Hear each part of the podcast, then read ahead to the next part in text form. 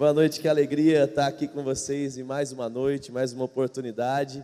Lembra de uma coisa: Deus nunca te deixa desamparado, amém? Para toda necessidade que você tem, Ele vai levantar pessoas através de livros, ministrações, Ele vai cuidar de você, tá bom? Então você esteja aberto mesmo. Que alegria estar aqui, quero mais uma vez agradecer pela oportunidade ao pastor Elias, Sueli que está longe lá, pessoas que nos amam tanto né? E eu falo para você que a gente tem eles mesmo como pais na fé, mas pessoas que cuidam da gente. O tempo todo o pastor e a Sueli zelam pela nossa vida, né? Esse mês passado mesmo a gente estava orando, crendo, né, para algo sobrenatural acontecer. Aí a Sueli, né, mandou uma mensagem, falou: oh, Leandro, mandamos uma oferta para você. Eu falei: "Oh, glória a Deus, Senhor, você é resposta de oração, sem saber. Então, eles sempre cuidam da gente. Quero honrar, pastor, que você prospere cada vez mais, viu? E plante tudo aquilo que você, colhe tudo aquilo que você plantou, principalmente na nossa vida. E saiba que cada coisa que a gente fizer, o Senhor vai colher galardão. Então, no que depender de mim, vai ter muito galardão no céu, amém? Glória a Deus. Você está preparado, querido, para aquilo que Deus vai falar ao seu coração? Eu creio que de fato Deus hoje vai nos preparar mesmo, vai colocar como aquele avião em uma pista de decolagem para que você comece esse processo de levantar voo. E é por isso que, como o pastor mesmo disse, você precisa estar aqui em todos os cultos, começando hoje até o final. Existem coisas que Deus vai comunicar ao seu coração que vão te livrar de problemas, mas eu creio que mais do que isso, vão te colocar em uma aceleração rumo ao lugar certo. Você crê nisso comigo? Então fala comigo, fala assim, ó, chegou um tempo, fala de sair da zona de conforto para fazer algo. Eu queria que você já fosse comigo para Daniel 11:32, um texto que o pastor tem trazido como base para esse ano aqui, tem falado, eu acredito que você já ouviu muita ministração né, esse ano acerca desse texto. Eu quero pegar com ele a parte B, né, Daniel 11:32, que fala sobre o tema desse ano. E ele vai dizer assim, ó, Daniel, capítulo de número 11, verso 32, a parte B, ele diz: "Mas o povo que conhece o seu Deus se tornará forte e fará proeza". Fala comigo assim, ó, conhecer, se tornar forte e fala assim, fazer proezas. Quando eu leio esse texto, querido, eu vejo aqui processos, eu vejo estações, eu vejo fases. E é tão interessante que quando a gente vê a forma que Deus faz todas as coisas, Deus é um Deus de processo e fases. Por quê? Porque Deus sabe, querido, que quando o processo e a fase, ela é respeitada, a bênção pode se manifestar. Não é muito estranho para você, talvez, aquilo que conta em Gênesis capítulo de número 1, que é a história da criação. Gênesis 1, de repente, Deus está lá e ele começa a falar acerca de coisas. Ele diz: haja luz, e ele fala: haja separação entre terra e água, e agora ele começa a falar sobre criação de flores, de árvores, sobre frutos, ele começa a falar sobre animais. Deus, nesse primeiro momento, ele fala sobre coisas. É interessante que quando a gente lê apenas Gênesis 1, a gente tem a falsa, não é, aparência ou a falsa, o falso aprendizado de que tudo que Deus falou aconteceu instantaneamente. Mas nós sabemos que algumas coisas Deus disse e aconteceu, mas outras coisas ele falou e não aconteceu instantaneamente. Por quê? Porque quando você vai para Gênesis capítulo de número 2, a Bíblia ali é clara em dizer: "E nada ainda havia crescido porque Deus não tinha feito chover". Em outro momento diz: algumas coisas ainda não existiam, porque Deus ainda não havia formado o homem, ou seja, processos. Existe um tempo onde Deus fala, mas agora existe um tempo onde o próprio Deus ele sai da fala e ele começa a pegar o barro e ele começa a formar um boneco e ele começa a fazer ou formar o homem.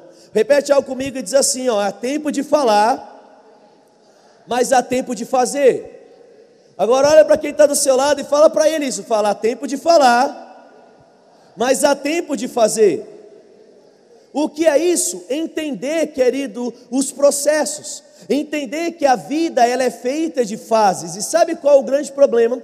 Se eu não entendo que toda fase na minha vida, ela precisa ter um começo, um meio e um fim, eu posso cair no erro de permanecer eternamente na mesma fase. Pode ser, querido, que eu e você estejamos na primeira fase de Daniel 11:32, que é conhecer. Nós temos ouvido e já aprendemos muito ao longo desses anos. Quer ver uma coisa? Quem aqui já fez o primeiro ano do Rema? Levanta a mão para mim aí. Olha aí, dá um glória a Deus bem forte. Agora vamos lá, o segundo ano. Quem já fez o segundo ano? Mais forte, glória a Deus. Então, quem já fez o segundo ano aí? Olha aí, meu Deus. Agora, quem já fez escola de ministros aí? Sabe o que eu entendo ao ver essas mãos levantadas? Que é bem provável que só aí você já teve três anos de conhecer. Você já teve três anos de aprender a palavra, você já teve, querido, três anos fora, horas de, de escola dominical, hora de reunião, hora de ministração, horas de livro. Sabe o que eu entendo? Que talvez essa fase na sua vida, ela já foi bem construída e bem fundamentada. O grande problema é que muitas pessoas, porque não entendem que a vida ela precisa passar por processos e fechar ciclos, ela fica o tempo todo só na primeira estação e no primeiro ciclo. E ela quer conhecer, conhecer, conhecer, conhecer. Mas te falar uma coisa: o conhecimento ele tem uma finalidade que é te preparar para a próxima fase. É por isso que o texto diz: o povo que conhece a Deus agora se torna forte. Porque eu preciso conhecer porque quando eu conheço a Deus, eu confio em Deus. Como diria lá o jargão das empresas, quem conhece, confia. Quando eu sei, querido, o que a Bíblia diz acerca de Deus, quando eu sei sobre o caráter dele, quando eu leio Jeremias 1,12, que diz que ele vela para cumprir com a sua palavra, quando eu leio Números 23, que ele não é homem para que minta, nem filho do homem para que se arrependa, o que acontece? A minha confiança em Deus começa a crescer quando eu começo a meditar sobre a bondade, quando eu medito, sobre os milagres, quando eu medito sobre o amor dele, o que acontece, querido? Aquilo que eu sou começa a mudar. E não apenas isso, mas a minha fé começa a crescer.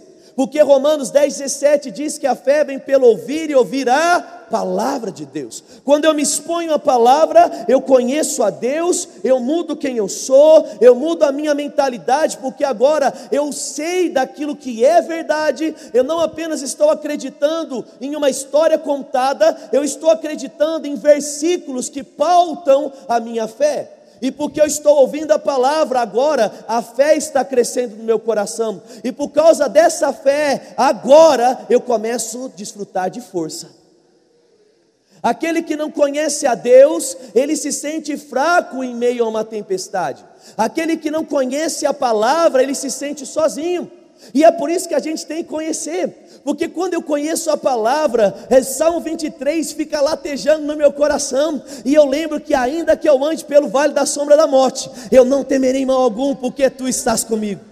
Leandro, dá um exemplo, não, te falar uma coisa para você. Se você crê na palavra, você pode estar lá no meio da Ucrânia e você vai andar nos meios dos tanques e a bala não vai pegar em você, porque mil caem ao seu lado, dez mil à direita, mas você não vai ser atingido. Agora, aquele que não conhece Deus desespera. Agora, aquele que não conhece a palavra, ele não tem força, por quê? Porque, querido, onde existe fé, existe força, onde existe palavra, existe poder. O que eu estou querendo dizer para você? Deus precisa que você conheça, mas você não pode ficar apenas nessa fase, porque o objetivo do conhecimento é primeiro te revelar a Deus e em segundo momento, agora, te fortalecer. E um terceiro momento, querido, é fazer com que tudo isso que você está sendo exposto comece a mudar a sua mente e mudar a forma com que você se enxerga. Muitas pessoas não saem da primeira fase e elas são fominhas de conhecimento, porque elas nunca acham que são boas o suficiente. Olha para quem está perto de você e fala assim: ó, uma bala Fala assim, ó, um versículo já é o suficiente. Aleluia. O que você precisa fazer? Lançar.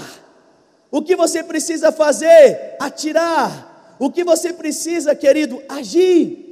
Muitas vezes você está lá e você fala, Leandro, mas eu não sou suficiente. Eu sei que existe um chamado, eu sei que existe um dom, eu sei que Jesus está voltando, mas como é que as coisas vão acontecer na minha vida? Ei, querido, o fato de você ter conhecido um versículo bíblico já é o suficiente para você confiar nesse, praticar esse, agora se fortalecer por causa desse e partir para o outro nível que é fazer proezas porque Deus te ensinou sobre coisas, porque Ele quer que você faça coisas.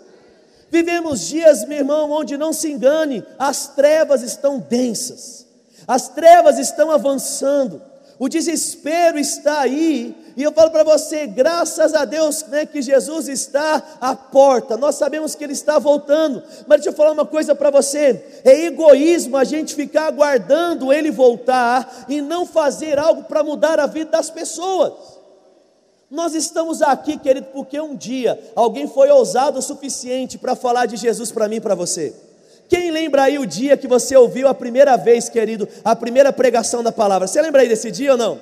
Alguém talvez, querido, venceu ali o desafio, venceu aquele medo, parou de pensar que não era, parou de pensar pequeno e agora decidiu ousar.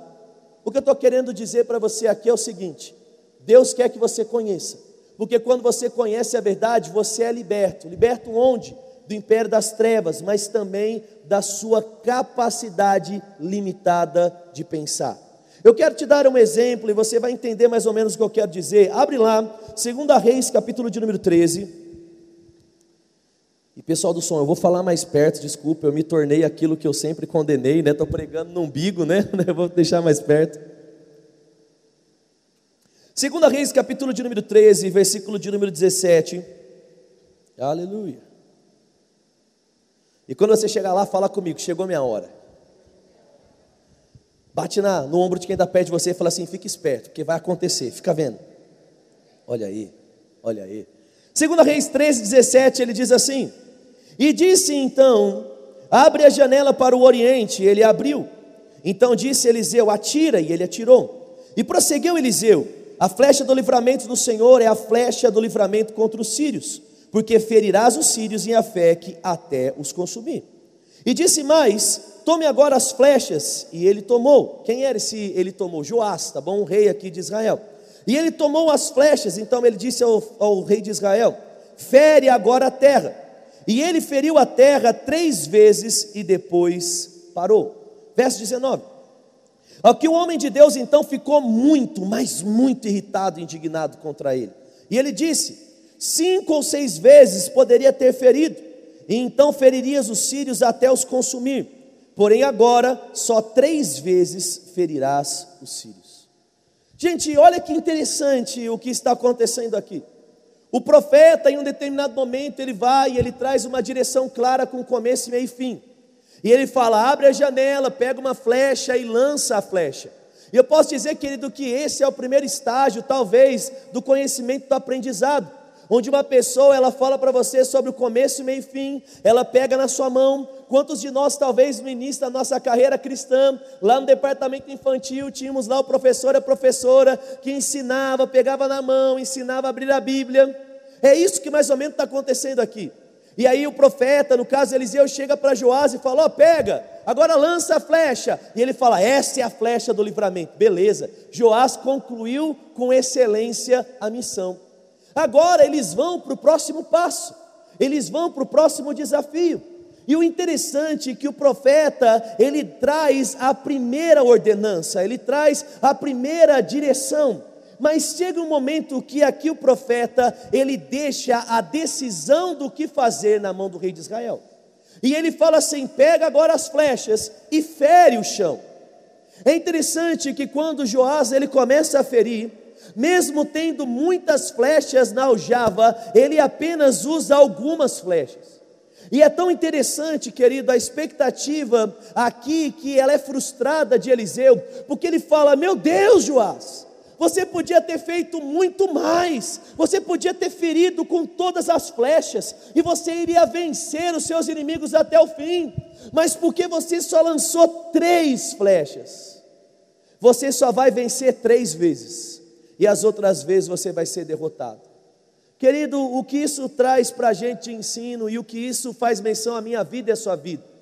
No primeiro momento, as pessoas pegam na nossa mão, elas nos ensinam, mas chega uma hora, meu irmão, que simplesmente elas vão dizer para a gente: vai, e você precisa acreditar o suficiente em você, na palavra que está em você, e começar a ousar para agora fazer proezas. Ei, deixa eu falar para você: não pare de lançar as flechas enquanto a aljava não estiver vazia. Não pare, querido, de declarar, não pare de fazer, não pare de crer, não pare de agir, não pare de correr, não pare de construir. Quando o Eliseu ele está dando uma orientação, eu vejo nele a expectativa de Deus acerca da nossa vida. E é tão interessante que ele olha, ele fica indignado, por quê? Porque o rei fez menos. E a pergunta que eu tenho para você: se hoje nós estivéssemos nesse cenário, se Deus estivesse olhando para aquilo que nós temos feito, Deus iria olhar para nós e ele iria, ele iria aplaudir ao ponto de falar: parabéns, você usou todas as flechas, parabéns, você impôs as mãos sobre todos os enfermos que passaram na sua frente, parabéns, você pregou em todas as oportunidades que você teve, ou será que Deus, ao olhar para a nossa vida, Ele diria assim: puxa, Leandro, você podia ter feito tanto mais. Leandro, você podia ter curado mais. Você podia ter ofertado mais. Você podia ter trabalhado mais. Você podia ter liberado melhor, liderado melhor. Pergunto para você, hoje, quando Deus olha para a minha vida e para a sua vida, qual o sentimento que a gente desperta? Aquele sentimento, como descrito na parábola dos talentos, que ele olha o Senhor e fala: servo bom e fiel, foste fiel no pouco, sobre o muito te colocarei. Aqueles dois que pegaram o talento e não enterraram, mas colocaram para produzir, multiplicaram. Será, querido, que nós estamos nessa condição? Ou será que por causa do medo, pensamentos de inferioridade, ou por causa daquilo que a mídia e a circunstância têm dito, nós temos nos acovardado como cristãos? Cristão semelhante àquele que recebe o talento, mas coloca debaixo da terra, e no dia de prestar contas, ao invés de ouvir uma declaração, servo bom e fiel, entra no gozo do seu Senhor ouviu aquela declaração: servo malvado e infiel, porque foste infiel, até aquilo que tens serás tomado. Querido, esses dias eu estava pensando sobre isso. Será que tudo aquilo que eu tenho feito é 100% daquilo que Deus espera de mim? Ou será que aquilo que eu tenho feito tem retardado o cumprimento, o plano e o propósito de Deus na minha vida e nos lugares onde eu estou inserido? Nessa noite, querido, estou aqui para falar para você que chegou o tempo de você mudar de fase. Chegou o tempo de você sair desse lugar onde você fica com um passarinho de boca aberta apenas para receber, onde você vem para a igreja como espectador. Chegou o tempo de você agora, querido, virar a chave, e porque você tem conhecimento e força, agora você vai fazer proeza. Chegou o tempo de sobrar líder nesse lugar, irmão. Chegou o tempo de faltar enfermos, porque todos que vão entrar serão curados. Chegou o tempo, querido, de sobrar dinheiro, porque você é tão intenso na sua generosidade. Oh, aleluia! Eu fico imaginando um desprendimento e um comprometimento, querido, desse tamanho. De repente chega lá e fala: Ei, para, para, para de trazer, não precisa mais nada, é a declaração de Moisés, porque a gente já tem tudo para construir e ainda está sobrando. Davi levanta tanta coisa que chega um momento que o escritor diz assim: tinha tanta madeira que não dava para contar, tinha tanto metal que desse metal eu não me atrevo a falar o quanto tinha. o que é que eu estou querendo dizer para você? Ei, querido, está no tempo de você sair da cadeira. Está no tempo de você começar a crer mais naquilo que foi depositado dentro de você. Está na hora da gente pegar aquela primeira direção, ir por todo mundo e pregar o evangelho a toda criatura e os sinais vão acompanhar. E você agora vai ter ousadia de falar, pastor, ele fica tranquilo aí. Você já trabalhou bastante porque agora é comigo. Eu vou impor as mãos e o negócio vai acontecer. Eu vou limpar, eu vou correr, eu vou construir, eu vou trabalhar, eu vou discipular, eu vou multiplicar. Ei, meu irmão, chegou no tempo de você matar a bola no, no peito, correr para para frente e fazer o gol. Porque é muito confortável, querido, ficar na primeira fase. É muito confortável ser um eterno aprendiz. É muito confortável fazer rema, escola de ministros, escola de missões, faz o rema de novo. E aí daqui a pouco pega um PhD em teoria de teologia, mas sabe o que acontece? Semente que fica dentro do celeiro não multiplica semente que não sai, quando a palavra não encontra de fato uma atitude, querido, nós não conseguimos ver o plano de uma forma completa. Vai comigo para Isaías 54 agora. Aleluia! Você precisa se ver maior e você precisa fazer mais. Existe uma expectativa de Deus acerca da nossa ousadia. E se você estiver de fato entendendo, querido, a vontade que você tem é que eu pare de pregar logo para você impor a mão na cabeça de alguém. Se você já está entendendo o que eu estou dizendo, você já está aí, querido, sonhando com coisas que você vai acontecer. Esses dias eu andando, mesmo acordando pela manhã, indo para o ha-ha-ha. Eu falei, pai, eu não quero pregar uma verdade e não andar nessa verdade. É por isso que hoje vai ser um dia de milagres. É por isso que hoje vai ser um dia que pessoas vão ser curadas. Pai, pode mandar os doentes na minha frente, porque não sou eu que curo, não, é o Senhor. Eu só vou praticar a palavra. Quem manifesta, aquele da palavra, é aquele que deu a palavra. A palavra não é nossa, é dele. A gente só precisa o quê? Usar. Usar e o quê? E acreditar que existem planos maiores. E aqui em Isaías 54, 8, ele diz: Porque os meus pensamentos não são os vossos pensamentos. Sabe por quê, querido? Porque a gente é doutrinado a pensar pequeno. Quer ver uma coisa? Quem aqui está planejando uma viagem esse ano aí? Vamos falar melhor? Quem aqui está crendo para uma viagem esse ano aí? Beleza. Agora deixa eu perguntar para você: a viagem que você está crendo cabe no seu bolso? Sabe que ele, normalmente a gente fala assim: estou crendo para uma viagem. Qual a viagem? A viagem que você pode pagar. Deixa eu falar uma coisa para você, querido. Se você vive apenas por aquilo que você pode pagar, você vive aquém do plano que Deus tem para você. O que é fé? É o firme fundamento das coisas que se espera e a certeza daquilo que não se vê. Talvez o seu salário não paga, mas a sua fé pode crer, a sua fé pode falar. Quando você olha, querido, qual é a capacidade mental e natural que nós temos para pegar com uma pessoa de câncer, impor as mãos sobre a cabeça dela e curar algo que nem a medicina cura. Qual é a capacidade, querido, natural? Qual é a escola que você tem para pegar um casamento, querido, que já está, meu, para lá de Bagdá de quebrado? E aí, em um momento que você senta e aconselha, meu irmão, eles já saem dali quente.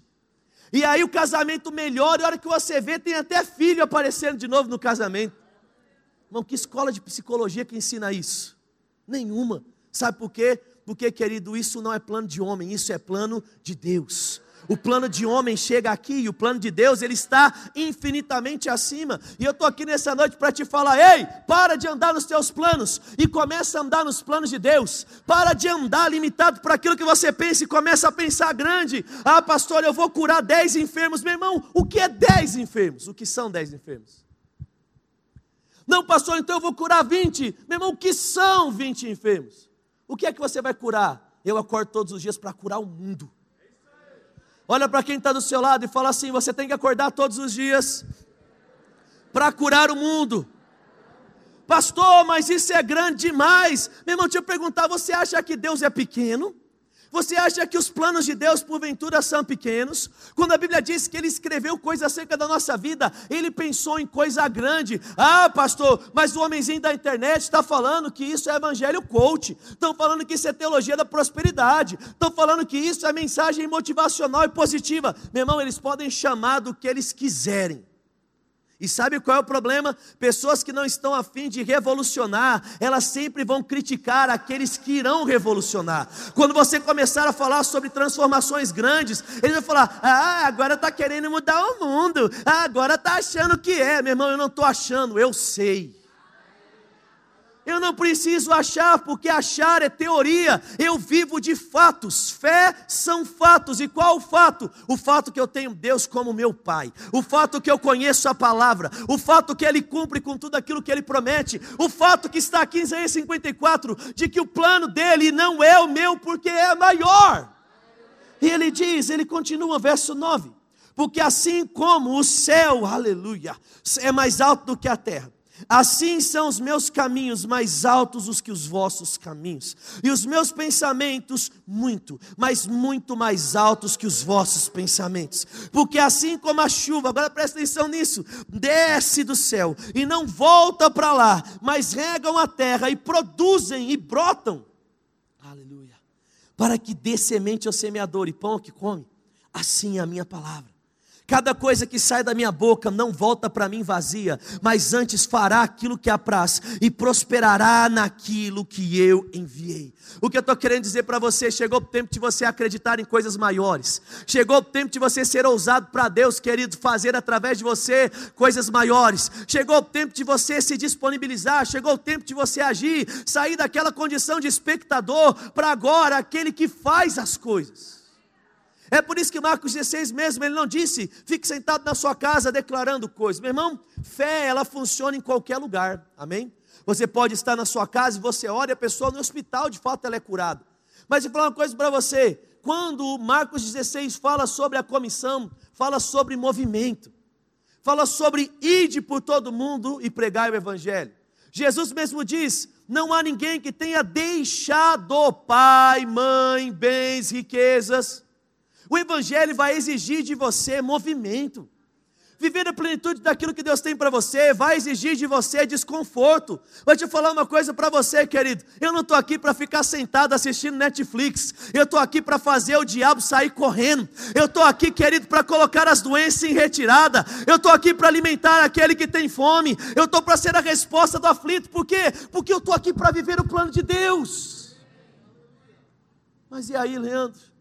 Eu não tenho poder eu não sou bom o suficiente, e é isso, e é aquilo, e aquilo. Beleza, meu irmão, se agarra às suas desculpas, se agarre aos seus pensamentos de inferioridade. E lá na frente, você vai olhar para tudo aquilo que você poderia fazer e você vai chorar porque não fez, porque é isso que o ser humano faz.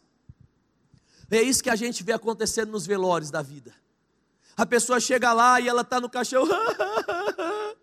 Meu Deus, eu poderia ter ficado mais com ele e não fiquei. Eu poderia ter presenteado ela e não presenteei. Eu poderia ter levado para passear para realizar o sonho e não fiz. É, meu irmão, agora só resta chorar porque acabou o tempo. Agora te falar uma coisa para você: o que você está esperando? Você está esperando acabar o tempo? Você está esperando, querido, acabar a sua vida, porque te falar uma coisa para você: ou Jesus volta e a gente arrebata, ou vai chegar uma hora, meu irmão, que todo mundo vai para aquele caixãozinho lá enterrado ou cremado, alguma coisa, porque a Bíblia diz que é assim, existe um tempo determinado. Agora deixa eu falar uma coisa para você: existe uma escolha que você pode fazer. Ficar se agarrando às suas desculpas, ficar se agarrando aos seus medos, fazendo só em parte, achando que está bom, mas existe uma outra, aleluia, escolha que você pode fazer e um outro caminho que você pode tomar. Você pode pegar a palavra, você pode pegar o dom, você pode pegar as flechas, você pode pegar tudo aquilo que Deus colocou em você de habilidade e talento e falou assim: Leandro, a partir de hoje eu vou sair daqui sem as minhas desculpas. Aleluia. Será que você pode bater no peito e fala para você, fala assim, fala assim, ei hey, meu irmão, fala assim, acabou o tempo de desculpas. Oh meu Deus eu acho que o seu corpo não, não, não ouviu, não. Então dá uma beliscada no, no, no, seu braço. E fala assim, fala assim, ei corpo, agora quem manda sou eu. Meu Deus!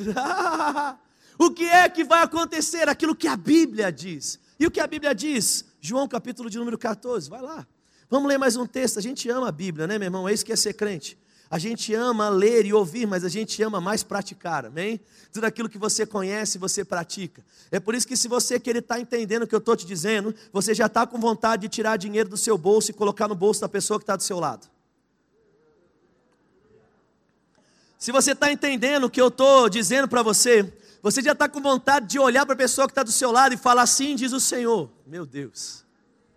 Ei, ei, ei, ei, Deus não te chamou para ser espectador, Deus te chamou para ser um realizador, Deus te chamou para ser um agente, Ele quer te usar, meu irmão. Eu estou aqui, Deus vai me usar 40 minutinhos, 50 minutinhos no tempo da pregação, mas Deus quer te usar depois disso, Deus quer te usar no ato, Deus quer te usar antes do culto, meu irmão. Não pense pequeno. Já imaginou você chegando para o diácono e ao invés do diácono te dar a paz do Senhor, você já diz: Eis que te digo, assim diz o Senhor.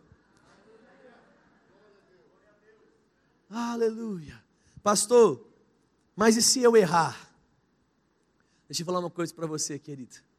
Enquanto você não fizer porque você tem medo de errar, você nunca vai ver a plenitude daquilo que Deus tem. E se eu errar, pede desculpa. Pastor, mas e se eu falar uma coisa que não tem nada a ver? Chega com humildade, fala, meu irmão, o negócio é o seguinte: tem uma coisa aqui no meu coração, mas eu não quero viver uma vida aquém daquilo que Deus tem. Então vamos combinar uma coisa? Se você achar que eu comi demais, eu estou viajando na maionese aqui, né? E é pós aí, o um momento de digestão, ignora o que eu estou falando. Mas se você entender que algo de Deus recebe para você, mas eu não posso ir embora com essa dúvida no meu coração. E sabe o que vai acontecer, meu irmão? Vai chegar uma hora que você vai ter tanta confiança, mas tanta confiança nas direções, que você vai acertar, querido, 99% das vezes, porque você conhece a voz. Sabe, irmão, pode ter um monte de criança aqui no departamento infantil. Se a Anne cair e der um grito, eu sei do choro da minha filha. Eu sei da voz da minha filha, porque um pai conhece a voz da sua filha. Mas sabe o que acontece também? Se eu aqui chamar ela, ela vai vir, porque a minha filha conhece a voz do seu pai. O que é isso? Intimidade, tanto estar junto. Chega uma hora que nós vamos nos conhecer. Chega uma hora porque você quer fazer tanto, meu irmão, que você não deixa a oportunidade passar. E aí você vai lá e você é ousado. Aí você chega e sobe uma nota no seu coração, e você fala, pastor, Deus está falando tanto comigo para ofertar nisso, Deus está falando tanto, aí de repente, pastor, ele nem sei se ele está com um projeto, mas ele lança algum projeto louco aqui. E aí ele fala sobre arrecadação de coisas. E aí você fala assim: não, preciso orar para ver se é de Deus. Meu irmão, te falar uma coisa: o diabo nunca vai te mandar dar dinheiro para ninguém. O diabo nunca vai te mandar impor as mãos e orar por ninguém. Qual é a dúvida? Não, o cara ali está doente, o cara está paralítico. Deixa eu orar para ver se é a vontade de Deus. Não, eu estou com vontade de orar, mas eu acho que é o diabo, porque eu vou impor as mãos e não vai acontecer, eu vou passar vergonha, eu vou envergonhar o Evangelho. Meu irmão, deixa eu falar uma coisa: a Bíblia diz que imporiam as mãos sobre os enfermos e eles seriam curados, não por aquilo que eu sou, mas por aquilo que Ele é. É a autoridade do nome de Jesus, é a vida que corre do trono que toca alguém. Então, para de pensar pequeno, pare de, querido, viver uma vida a quem? Comece a ter ousadia, comece a ter coragem, comece a acreditar, comece a fazer, comece a se esforçar, comece a sair da zona de conforto, comece a ter expectativas. Expectativa do quê? De viver João 14. Abre esse, abriu comigo, eu falei para você abrir lá. Aleluia. Versículo de número 12. E ele diz assim: Em verdade, em verdade te digo, que aquele que crê em mim, aleluia. Esse, esse versículo é difícil de acreditar. Mas quando você acredita, meu irmão, tem o poder de revolucionar a sua história.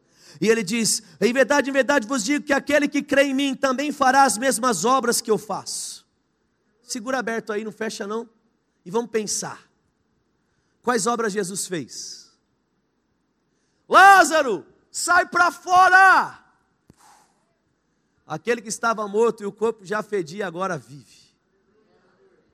E aí, discípulos, dá para eles de comer. Não, eu não tenho como dar o que comer. Não, peraí, vem cá, o que, que tem aí? Cinco pães, dois peixes, pai, eu te dou graças. Agora vai lá e divide. Espera aí, o que é que está acontecendo aí, Pedrão? Ei, sou eu. Ah, Jesus, se é você, manda uma palavra aí. Ah, Pedro, é só isso que você precisa, então vem. De repente, a água se transforma em uma ponte. Aquilo que não dava para andar, agora dá, porque começa a sustentar os pés de Pedro sobre as águas. O que Jesus fez? Sinais, milagres, maravilhas. Cegos viam, surdos ouviam, coxos andavam. Ele chegava em lugares e ele nem precisava expulsar. Sabe o que eu acredito muito nisso? Você talvez me perguntaram, não é porque na igreja do Verbo da Vida os demônios não ficam se manifestando? Porque eu falo para você, chega uma hora que ele sabe que ele tem que sair, ele nem tem graça. Chega na porta, ele já vai embora. Jesus chegou lá, meu irmão, ele não estava querendo trocar ideia com o diabo, mas o diabo que veio. Ele falou, pelo amor de Deus, aí o que aconteceu? Ele está chegando antes da hora, ele vai para o porco. Morreu. É assim. Chega uma hora que ele, que ele sabe. Sabe, eu fico às vezes imaginando como o diabo conversando com o demônio, fala assim: Meu Deus, você vai tentar de novo com ele, mas ele vai pisar na sua cabeça de novo ele vai dar uma paulada na sua cabeça de novo. Fala assim, cara, para de tentar fazer isso na vida dele, porque toda vez que você tenta fazer isso na vida dele, aquilo que vem como maldição, agora se transforma em bênção, porque onde abunda o pecado, sempre superabunda a graça. E toda vez que você tenta tirar algo dele, ele crê, ele confessa, e aí aquilo que ele tinha, agora ele tem mais, agora acontece mais. Aquilo que vinha para matar, agora produz vida. E ao invés das pessoas criticarem, agora as pessoas são inspiradas pela vida dele. É disso que Jesus está falando. Ele fala: aquele que crê em mim farão as mesmas obras. Agora faz uma coisa e faz aquele. Olha para quem está do seu lado, uma pessoa que está do seu lado, olha bem dentro do olho dele. E fala assim: ó, se for para você viver pequeno, viva pelo menos como Jesus. Aí tem gente que já vai cortar lá e vai colocar na internet. Olha esse cara que está falando, olha lá, o ex-gordinho, né? Eu estou declarando, ex-gordinho. Olha o cara falando que vida pequena, está chamando Jesus de pequeno, porque é isso que a galera faz. Ao invés de conhecer a palavra, de praticar e curar as pessoas, elas só querem criticar os outros, porque é isso que gente pequena faz. É isso que os fariseus faziam para com Jesus. Ao invés de olhar e falar, Jesus, a gente está vendo que o que você faz dá certo, ensina a gente aí. Não, blasfemo, herege, expulso por Bezebu, que história é essa que deu o seu seu pai? Normalmente é assim. Então, querido, não perca tempo ligando para aquilo que as pessoas estão falando, não. Use o seu tempo para fazer aquilo que Deus te chamou. E aí Jesus chega e fala assim: Ei, farão as mesmas obras. Agora eu pergunto para você: faz uma análise aí, e não precisa levantar a mão para você não se envergonhar. Será que nós estamos fazendo as mesmas obras que Jesus fez já? Será que essas coisas estão acontecendo de uma forma tão real na nossa vida? Pastor, ainda não está. Sabe por que não está? Isso é uma coisa que eu tenho martelado já há muito tempo, Deus tem falado muito comigo. É porque a gente diz que quer, mas não quer. Como assim? Eu sempre falo. Sabe, você quer curar pessoas? Quero. Se você quer, você acorda todos os dias falando. Quantos dias você acordou falando que ia acontecer? Você fala talvez de dinheiro para pagar a conta, você fala de uma coisa ou outra. Quem fala pouco, quer pouco. Uma criança, quando ela quer algo do seu pai, quem tem filho aí? Quem tem filho? Levanta a mão aí, você vai saber o que eu estou dizendo. Se é encana com determinado presente, meu irmão, você está falando de almoço, ela fala do presente. Você está tomando banho, é assim não é? Minha filha conheceu um canal lá, Maria Clara e JP. Eu não sei se foi Deus ou o diabo que apresentou. Eu falo para você, meu, chegou uma hora que é Maria Clara, que era boneca da Maria Clara, boneca da Maria Clara, boneca da Maria Clara. Meu irmão, 180 reais a boneca da Maria Clara. Você fala assim, em horas de trabalho, quanto tempo você tem que trabalhar para ganhar aquela Maria Clara? Estou falando sério, vai lá, divide um salário mínimo aí de 1.300 conto. Fala para você, meu irmão, talvez a sua Maria Clara é mais alto do que o valor do seu dízimo, né? Aí a pessoa chega lá e eu falei assim, meu Deus! E ela falava, falava, falava, falava, falava, falava. Aí a Kelly teve uma brilhante ideia. Ela falou, beleza, filha, você aqui é a Maria Clara, vamos trocar. Você dá a chupeta, a gente joga a chupeta fora e você ganha a Maria Clara. Beleza, dito e feito. Comprou a Maria Clara lá, deu, pum, tirou a chupeta. Beleza, está lá com a, com a bonequinha. Mas, meu irmão, ela só parou de falar quando ela ganhou. Repete isso comigo. Fala assim, ó, eu só vou parar de falar. Fala quando eu ganhar. Não, você não está acreditando nisso que você disse. Fala mais forte comigo. Fala, eu só vou parar de confessar. Fala, quando acontecer. Isso é fé. Isso é reter a confissão da fé. É isso que é o espírito da fé de 2 Coríntios 4:13. Você tem sangue no olho acerca disso. E aí você acorda e fala: "Vai acontecer o que vai acontecer nesse mês. Sinais vão acontecer na minha vida. Nesse mês pessoas serão curadas. Nesse mês eu vou ensinar como eu nunca ensinei antes. Nesse mês eu vou prosperar como eu nunca prosperei antes." Não é a confissão de culto só, meu irmão, é a confissão de vida não é nos cultos iremos ter fé, mas é o justo viverá pela sua fé, e quem tem fé, fala. Fala sobre isso. Então, quer começar pequeno? Começa declarando só o que Jesus fez. Agora, a gente já leu em Isaías que os planos de Deus são maiores. Por quê? Porque o seu é pequenininho demais. os planos de Deus são melhores, são mais altos, são mais largos. E aí vem Jesus. E agora eu quero continuar o texto com você. E ele diz assim: Esse também fará obras maiores do que eu fiz. Irmão, não adianta tentar quebrar e tentar pegar de alguma forma e falar, não, vamos analisar uma hermenêutica aqui, e é obra de quantidade, porque Jesus pregou em uma região, agora a gente prega em lugares maiores. Não, isso não cola, sabe por quê? Porque existem sinais que aconteceram pós-Jesus que ele mesmo não fez. Jesus nunca curou com a sombra, mas a sombra de Pedro curou.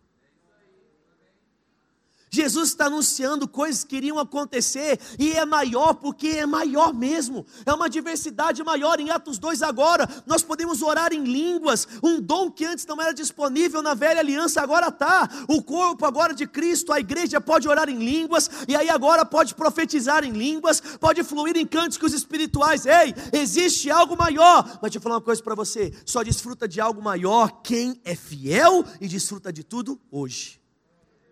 Então vamos dar uma de professora do pré. Volta lá. Daniel 11:32. O povo que conhece a Deus. Ei, você já conheceu. E se você ainda não conheceu, você demorou para fazer o rema. Porque, querido, esse é o ano da minha família na palavra. Eu falo que essa escola mudou a minha vida, e se você quer viver onde a gente vai viver lá, você precisa começar as coisas pelo começo. Por quê? Porque Deus tem processos, Ele tem fases pré-estabelecidas, e não é porque você é bonitinho, tem o cabelo liso ou crespo, amarelo ou vermelho, que Ele vai te colocar na frente da fila. Deus é um Deus de fidelidade às suas promessas. Conheço, Eu sei um monte, eu sei que eu sou mais que vencedor, eu sei que eu sou justiça, eu sei que eu sou nova criatura, eu sei que existe um espírito de amor, de fé dentro de mim, existem coisas poderosas. E agora eu vou para o próximo passo, que é acreditar nessas verdades e deixar a fé me fortalecer, deixar essa fé me levantar, deixar essa convicção produzir resultados na minha vida, ao ponto de, ainda que o mundo esteja em guerra, eu estou em paz. É aí que dá para entender ainda que você venha andar ou passar por várias tribulações, você vai ter paz. Tem de paz. Quando passares por várias provações, sabendo que a prova da sua fé, querida, é na hora da dificuldade que a sua fé é provada você conheceu, agora você está aqui, ó, só desfrutando, e aí Deus está te fortalecendo. E uma vez que a força está vindo, uma vez que a fé está vindo, a gente vai para o próximo passo, que é o passo de fazer proezas. E o que é proeza? Fazer acima da média. Repete comigo bem forte, fala, eu sou extraordinário. Não, meu irmão, o diabo precisa acreditar nisso que você falou. Dá um grito bem forte, diga: Eu sou extraordinário. O que é extraordinário? Acima da média. Aquele que produz resultados acima. Quem é extraordinário? Aquele querido que só trocam a sua foto de funcionário do mês para não ficar chato. Porque se pudesse, o seu lugar era lá todo o tempo. Quem é extraordinário? Aquele que chega primeiro e sai por último, aquele que cura mais do que os outros, aquele que prega mais do que os outros, aquele que ora mais do que os outros, aquele que ensina mais do que os outros, aquele que vai além dos limites. O que é mediano? É aquilo que o homem lá fora pode fazer, mas essa não é a sua história. Chegou no momento de fazer proeza. Quais proezas? Também tem níveis. Pelo menos o que Jesus fez. Eu sei que é loucura isso. Mas existe um passo maior. Um passo onde você agora pode fazer não só o que ele fez, mas você pode fazer mais. Mas como fazer isso, pastor? Assim como existe um processo Assim como existem fases para que as coisas aconteçam, a fé também deve ser exercida em fases. Você conhece, você ouve, a fé chega no seu coração e agora você fala. Gente, é mais fácil falar do que fazer. É por isso que se tem uma coisa que o crente tem que fazer o tempo todo é falar. Então eu quero te dar a oportunidade de falar três coisas extraordinárias que vão acontecer esse mês agora no mês de março na sua vida. Fala comigo aí, três coisas extraordinárias que vão acontecer na sua vida. Fala aí, meu irmão, declara aí. Ai, meu Deus. Deus, eles não querem que aconteça nada, não. Então, pode cuidar da galera aí da África que está passando fome, porque a galera aqui em Bauru não quer fazer nada. Ei, meu irmão, o que vai acontecer? Você está entendendo o que eu estou dizendo? Você tinha que estar tá gritando.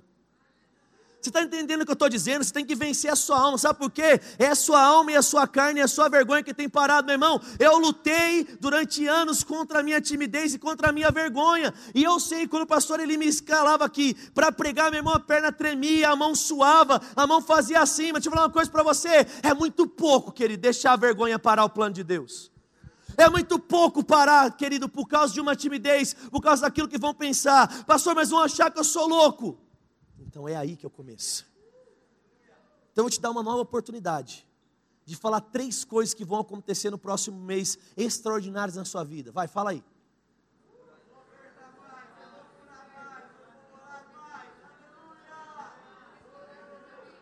Só ouviu o Alencar aqui, ó. Vai acontecer. Eu vou te dar oportunidade de novo, querido. Eu vou te dar oportunidade de novo. O que vai acontecer no próximo mês de extraordinário?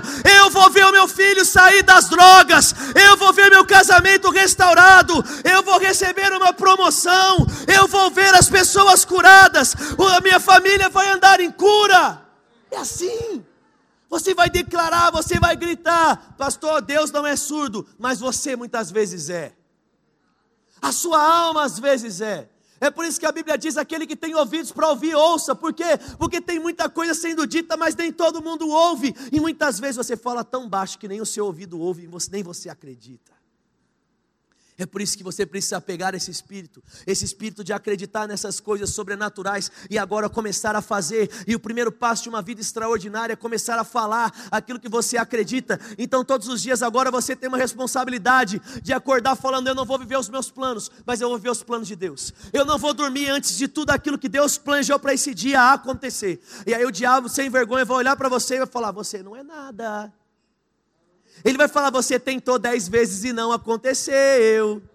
Aí o diabo vai virar para você e falar assim: Mas de novo você vai tentar fazer isso? E aí você, muito bobinho, ao invés de ficar com a palavra, agora você fica com aquilo que o diabo está dizendo. Você fica com aquilo que as circunstâncias estão dizendo. Ei, meu irmão, Deus não nos chamou para andar como a multidão que estava no deserto e quando o problema se levantou, olhou para trás e falou: É, era ruim, mas era bom. Eu nunca vi algo que é ruim ser bom.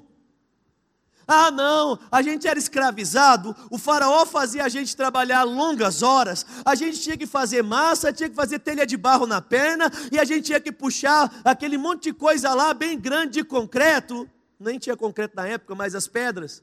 Aí aquelas pedras grandes, é o seguinte, a gente era abusado, extorquido, acusado, maltratado, mas era tão ruim, mas não olhando bem, era bom, meu irmão, deixa eu falar uma coisa para você, mal e bom bom e ruim não coabitam na mesma expressão.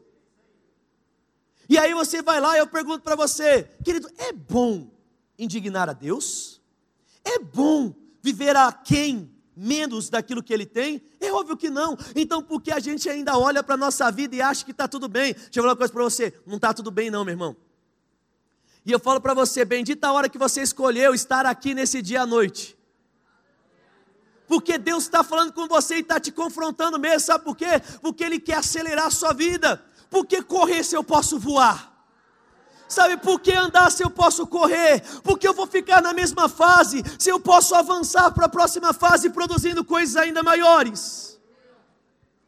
Não, pastor, mas é que eu sou humilde. Humildade não é, querido, uma condição daquilo que você faz. Humildade é uma condição do seu coração. E verdadeiros humildes se sujeitam não à sua vontade, mas à vontade de Deus. Então, querida, a verdadeira humildade está em você não ser aquilo que você acha que é, mas você ser aquilo que Deus diz que você é.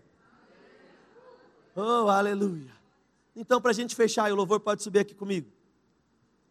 Deus nos chamou para entrar em uma estação de proezas. E eu falo para você que foi exatamente isso que Deus falou no meu coração. Deus disse: você precisa pregar isso, Leandro, porque muita coisa já foi ensinada, eles sabem muitas coisas, mas chegou um tempo de praticar, chegou um tempo de ousar fazer mais. Pastor, mas eu já estou longevo na minha história, eu já tenho, né, muitos anos, hein, meu irmão? A Bíblia diz que jovens e velhos, eles têm querido planos a realizar até os últimos dias. E se você vai cansar, Isaías 40, 31 diz que ele vai renovar as suas forças. E vai chegar um tempo que você vai correr, você vai avançar, você vai voar, você vai levantar, meu irmão. Então, até a trombeta tocar para você, ainda tem lenha para queimar, meu irmão. Sabe, ainda tem coisa para fazer. Aí você olha lá, né? O Zezinho agora mandou um nevô ali, né, Zezinho? O Zezinho, né? Ele está lá todo no estilo. Aí talvez o diabo chega para o Zezinho e fala assim: É, Zezinho, acabou para você. Ei, Zezinho, só acaba quando termina tem muita coisa para fazer, tem muita coisa para queimar, tem muita gente para curar, tem muito ensino ainda para dar. Ei, querido, não olhe para você de uma forma pequena, porque Deus não te chamou para ser alguém pequeno, Deus te chamou para fazer mais, Deus te chamou para fazer além, Deus te chamou para começar a declarar, e depois de declarar, você agora começa a agir. E eu quero que você fique de pé aí comigo no seu lugar. Aleluia. E o que eu quero que você faça comigo? Eu quero que você feche os olhos aí. Feche os olhos aí. E eu quero que você pense em algo comigo. Eu quero que você pense sobre o que de fato Deus te chamou para fazer nessa terra. Esquece os outros. Se você hoje pudesse ler o projeto de arquitetura de Deus para a sua vida, o que você acha que estaria escrito naquele projeto? Eu creio que nesse projeto está escrito que a sua vida iria valer a pena. Eu acredito que nesse projeto está escrito assim: ele vai ser usado para salvar muita gente. Ela vai ser usada para trazer uma palavra certa numa ocasião oportuna e casamentos quebrados agora seriam consertados. Eu creio que nesse plano estaria escrito assim: essa pessoa, ela vai ter uma habilidade de gerar riqueza sobrenatural tudo que ela colocar a mão vai prosperar, e eu vou trazer os planos e as visões do reino para a igreja, e essa pessoa vai custear tudo o que eu quiser fazer. Meu irmão, nós somos um corpo. E Deus tem habilidades e talentos específicos para cada um de nós. E se você não vive isso, a gente padece. Quando você foi chamado para ensinar e não ensina, o corpo padece. Quando você foi chamado para gerar riqueza e você não gera, o corpo padece. Quando você foi chamado para liderar e não lidera, o corpo padece. Chega uma hora, querido, de não produzir morte, mas de produzir vida, de produzir multiplicação. Então eu quero que você agora levanta a sua voz aí no seu lugar. E eu quero que você comece a declarar coisas loucas e impensáveis que vão acontecer na sua vida. Comece a declarar comigo aí, querido. Fale, eu vou viver dias que eu ainda não vivi. Grita aí no seu lugar. Fala, eu vou estar andando na rua e pessoas serão libertas quando eu estiver caminhando lá na Getúlio. Ah, fala, eu vou passar na frente do pronto atendimento, e as pessoas vão começar a sentir que as dores estão indo embora, porque cura vai começar a chegar. Ah, quando eu andar na rua, eu vou andar do jeito certo, porque o sol vai projetar sobre a minha vida, e a minha sombra vai passar sobre os mendigos, e eles serão livres do álcool, da cocaína, do crack, das drogas.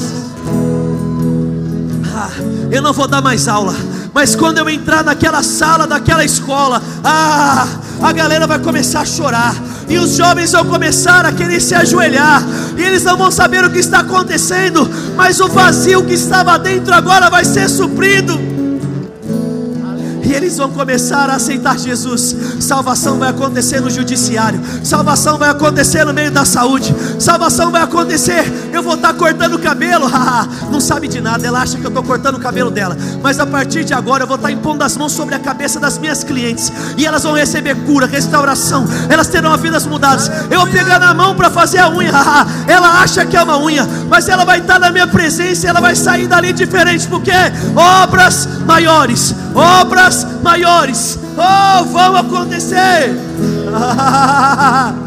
oh, diga comigo, obras maiores. Fala, vão acontecer. Fala, eu não tenho medo. Fala, eu sou ousado. Repete, fala, eu sou ousado. Fala mais forte, fala, eu sou ousado. Fala, eu vou impor as mãos. Fala, eu vou falar e vai acontecer. Tudo o que Deus falou vai acontecer. Declara isso, fala tudo o que Deus falou vai acontecer. Aleluia, você crê nisso, queridos? Então dá um pulinho assim comigo e se alegra, porque vai acontecer.